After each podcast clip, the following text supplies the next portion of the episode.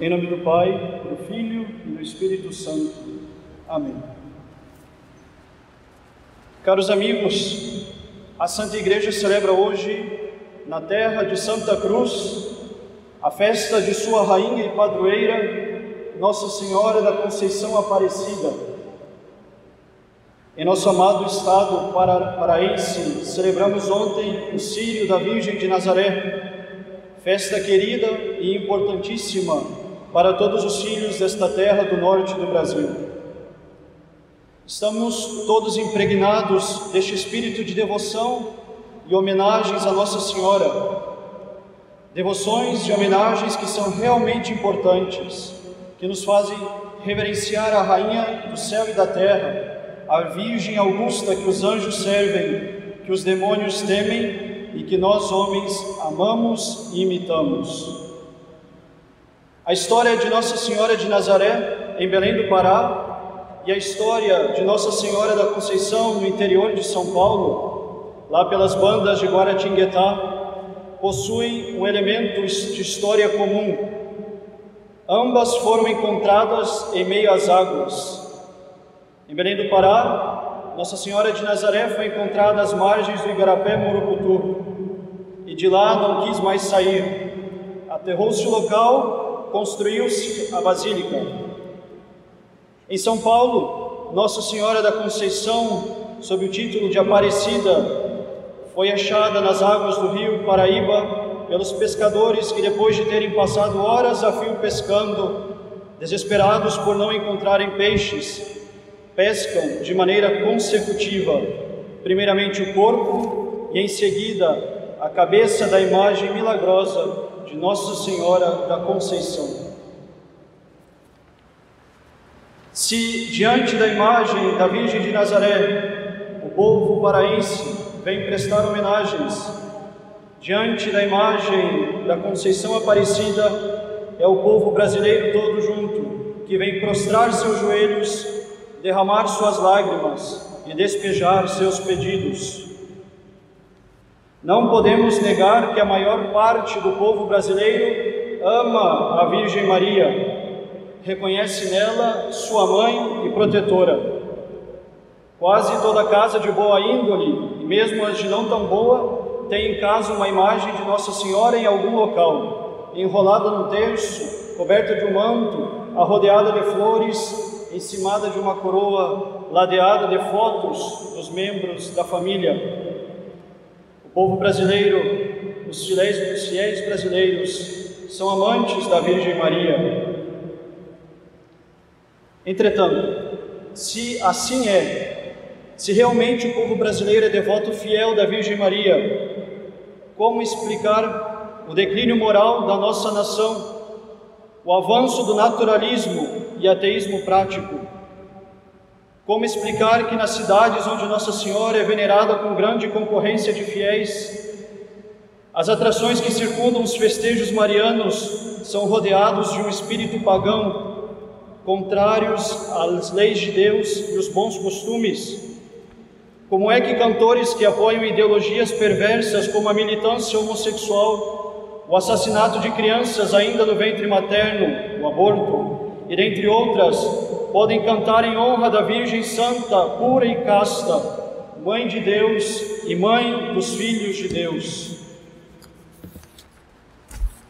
Porque é que ao mesmo tempo em que o Brasil se diz mariano, amante da Santíssima Virgem, há tanta depravação sexual, tanta imodéstia nos trajes e nos costumes.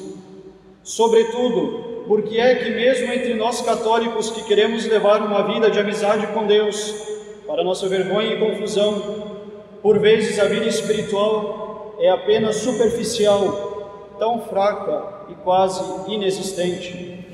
Porque no Brasil, nação católica, terra de Santa Cruz, o demoníaco protestantismo avança sem freios, destruindo a fé católica, ao mesmo tempo em que as basílicas marianas em dias de festa, estão sempre cheias. Por que é que os santuários marianos são tão ricos e, ao mesmo tempo, a fé do povo católico na Virgem Maria é tão pobre? É porque nesta nossa terra brasileira, que sem dúvida quer amar Nossa Senhora, o demônio faz aparecer e incitar falsas devoções à Virgem Maria, sabendo de que se assim não for, ele terá sua cabeça esmagada pelos pés celestes da doce mãe. Estas falsas devoções impedem as devoções verdadeiras e, portanto, o avanço da verdadeira fé em Nossa Senhora. Quais são estas falsas devoções à Virgem Maria que precisamos combater para que nós, os nossos e o Brasil possam realmente caminhar nos caminhos de Nossa Senhora? A primeira das tentações das falsas devoções é o sentimentalismo devocional. Pensar que, que basta para se dizer devoto da Virgem Santa derramar lágrimas nas procissões cantar músicas marianas ao som de instrumentos bonitos e às vezes mesmo barulhentos, oferecer dinheiro aos santuários, colocar uma imagem em casa, etc. Tudo isso é bonito, muito é mesmo necessário, mas para muitos brasileiros, a fé na Virgem Maria não passa senão disto. Eu continuo vivendo minha vida depravada ou tíbia, mas eu tenho o sentimento de ser filho de Maria e isto me basta. Falácias das grandes, que nos fazem enrolar num papel de seda a podridão dos nossos pecados. Teologia protestante, que vê na fé não uma adesão da inteligência e uma adequação da vida, mas um envelope que envolve nossos pecados, cobrindo-os, mas não os apagando. Quantos devotos de Nossa Senhora são devotos de mentalidade protestante? Precisamos, meus caros amigos, nos lembrar sempre de que a verdadeira devoção católica implica em nossas vidas uma mudança que a faz viver segundo o princípio maior da nossa fé. Nós podemos começar a viver aqui e agora a vida eterna com Deus a união definitiva entre nossas almas e Deus, nosso Senhor Jesus Cristo derramou até a última gota de seu precioso sangue no altar da cruz, para que nossas almas pudessem ser unidas a Deus, não somente depois da morte, mas já aqui e agora.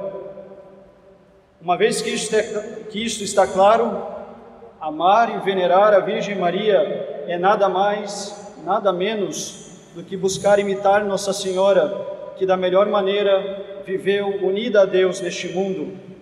O segredo, meus filhos, é este: viver unidos a Deus neste mundo e não somente no outro. Por isso, a devoção verdadeira a Nossa Senhora nos incute a mudar de vida, não é apenas sentimento, é vida nova, vivida. Nossa Senhora tem poder para nos tirar de nossas misérias mas Nossa Senhora não pode nos dar forças para continuar dialogando com nossos pecados, seria uma aberração. Devemos confiar na Virgem Maria, ter a certeza de que ela pode nos livrar das nossas misérias, mas devemos corresponder com a graça que recebemos dela. Não basta um sentimento mariano, é preciso uma vida mariana. Imitar Nossa Senhora na sua união terrestre com Deus nosso Senhor. A segunda falsa devoção, a segunda tentação dos católicos brasileiros é o sincretismo religioso.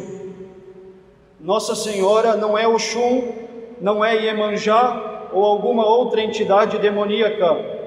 Nossa Senhora é o lírio mimoso, a flor das flores, a Senhora da Conceição Imaculada.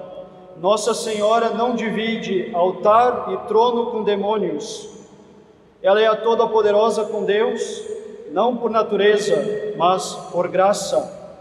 Ela é aquela mulher forte que esmagará a cabeça da serpente, seja a serpente Oxum, Iemanjá ou qualquer outra coisa. Se há prodígios que decorrem das oferendas feitas a Iemanjá e Oxum, se há fatos inexplicáveis que procedem das forças destas entidades, saibam os que a praticam que quem as produz é o demônio. Todo católico que oferece coisas a essas entidades está dialogando com o demônio, e se recebe as graças, que são na maior parte do tempo, e casos desgraças, como o divórcio de alguém, o desemprego de outro, recebeu uma confirmação de que o demônio aceitou o pedido de ajuda que lhe foi dirigido.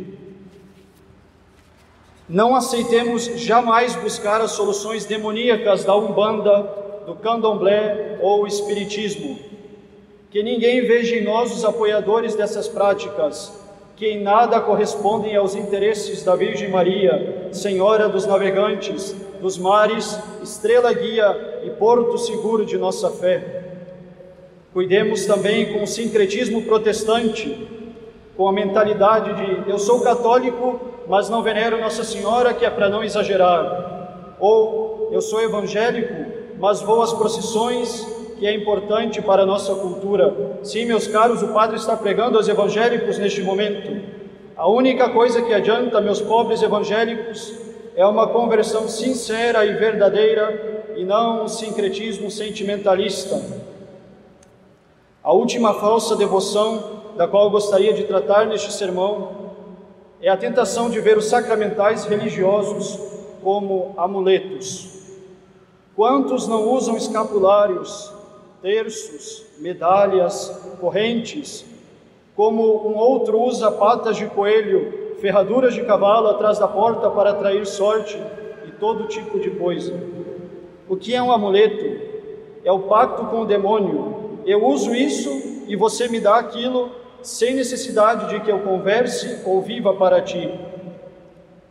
Meus filhos, os escapulários, terços, medalhas, imagens são sacramentais, ou seja, produzem a graça na alma dos fiéis, segundo as disposições desta alma. Essas disposições precisam ser verdadeiras, viver a vida nova que Deus nos alcançou pelo nosso batismo, são os auxílios da Virgem Maria para vencermos as batalhas contra o demônio, o mundo e a carne, mas não são garantias de que venceremos pelo simples fato de usar. Alguém me diria, Padre, o Senhor acusou três falsas devoções e nas três falou muito do demônio. Mas eu diria, o que esperar demais? A Virgem Maria é a mulher prometida por Deus aos nossos primeiros pais, Adão e Eva, que destruiria o império do demônio, pisando e esmagando sua cabeça. Se falamos da Virgem Maria, é para, dentre outras coisas, lembrar da força que Deus lhe deu e que o demônio quer ofuscar, pois sabe que se ela vencer, ele perderá. A nossa sociedade está correndo de braços bem abertos a tudo que é contrário a Deus. Até as devoções marianas servem hoje, como acabo de dizer, para nos fazer diminuir ou desaparecer a glória de Deus e de Nossa Senhora na vida da sociedade.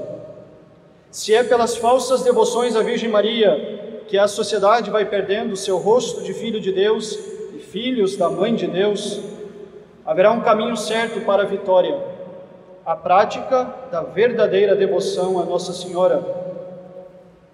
Neste dia de Nossa Senhora Aparecida, Rainha e Padroeira da nossa nação, peçamos a Nossa Senhora a graça de vivermos a verdadeira devoção a ela, que se caracteriza numa reverência filial a ela, na utilização dos sacramentais marianos, mas, sobretudo, na imitação da união terrestre da Santíssima Virgem com nosso Senhor Jesus Cristo, para que um dia possamos viver como ela hoje vive, a união plena e definitiva no céu. Lembremos sempre que a verdadeira devoção a Nossa Senhora se caracteriza numa devoção que conduz sempre a uma conversão verdadeira, que nada é mais do que a vivência da vida eterna, desde aqui e agora. Nossa Senhora da Conceição Aparecida, Rainha e Padroeira do Brasil, rogai por nós. Em nome do Pai, do Filho e do Espírito Santo.